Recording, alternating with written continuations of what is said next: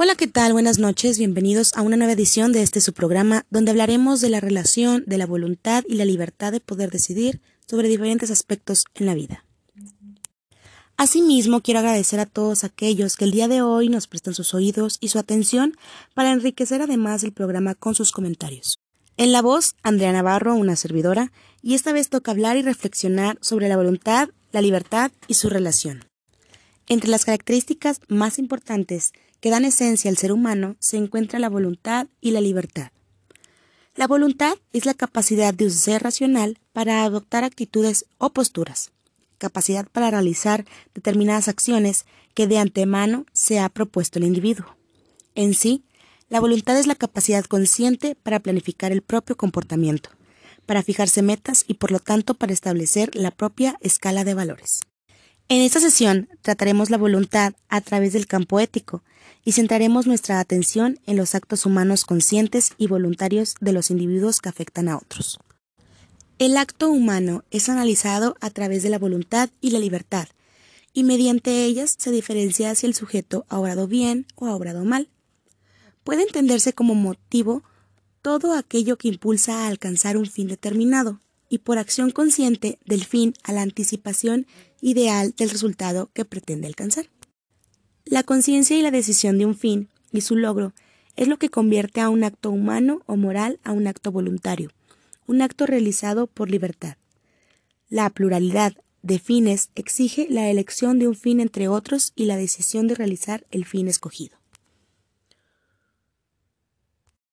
Un acto bueno, entonces, según la ética teológica, es el que cumple con su fin, mas el acto superior a todos los demás, por estar en manos de las personas, es el acto libre.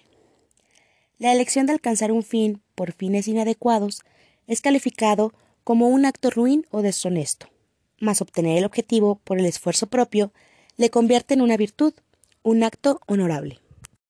La libertad es uno de los valores universales más apreciados en respecto a la realización del hombre. Sin ella, perderíamos la oportunidad de encontrarle sentido a nuestra vida.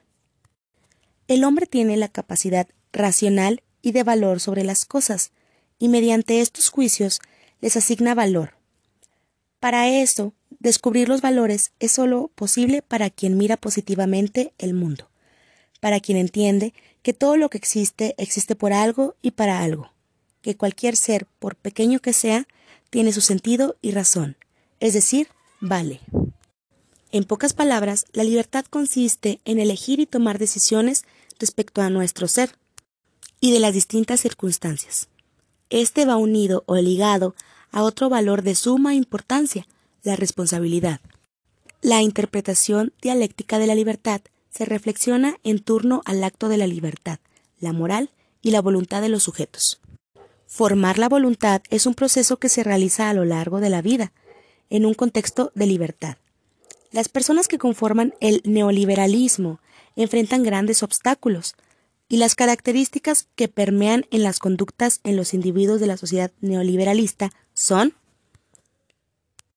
la materialización, que implica reducir al individuo a un objeto, valorando más a las personas por lo que posee que por sus méritos. El hedonismo hace referencia al placer y a la búsqueda de sensaciones nuevas y excitantes que, al terminar la sensación, da un vacío existencial en la persona. La inmediatez. Eso es que el individuo quiere obtener las cosas o dinero sin esfuerzo alguno. Esto construye una actitud egoísta e intolerante. La sociedad del consumo. Se persigue obtener riqueza, dinero, coches, lujos, en lugar de prosperidad, vida espiritual, armonía, salud y familia. La actitud social permisiva. La actitud social permisiva, donde existe un vacío del principio de la autoridad y disciplina. Individuos cada vez más jóvenes consumen y practican vocabulario y conductas reproducidas de programas de televisión e Internet. Se ha cultivado la idea de tener todo lo material y se ha eliminado o reducido al mínimo lo espiritual. El trabajo para la formación de la voluntad implica concentrarse en sí mismo, cuestionar las prácticas personales, fomentar el ejercicio de la libertad, tener un propósito en la vida. Dicha voluntad implica tiempo para poder desarrollar inteligencia y tomar decisiones asertivas en función a nuestras necesidades. También para tomar decisiones correctas, lo cual implica tiempo para observar, reflexionar y analizar. También implica generar vínculos con nuestros padres o personas cercanas y significativas para nosotros.